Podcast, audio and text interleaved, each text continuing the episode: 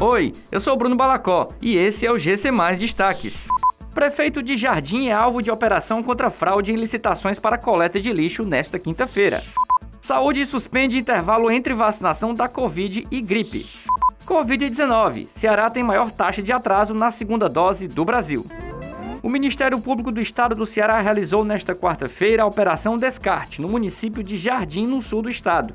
Ao todo, foram cumpridos 11 mandados de busca e apreensão nos imóveis de residência do prefeito de Jardim, Anisiário Jorge Costa, do atual e ex-secretário municipais de Obras, Viação e Urbanismo de Empresários, além das sedes da Prefeitura de Jardim e de empresa situada em Juazeiro do Norte, no Cariri. As investigações apontam fraudes em licitações, inexecução contratual e sobrepreço para a execução do serviço de limpeza pública no município. O Ministério da Saúde recomendou a suspensão do intervalo entre a aplicação das vacinas contra a Covid-19 e contra o vírus influenza, causador da gripe. A informação foi confirmada pelo titular da pasta, Marcelo Queiroga, em rede social. Apesar do anúncio, o ministro não informou quando a nova recomendação vai começar a valer. Atualmente, o Programa Nacional de Imunização diz que o intervalo entre a vacinação contra a Covid-19 e do imunizante contra a gripe deve ser de no mínimo 14 dias.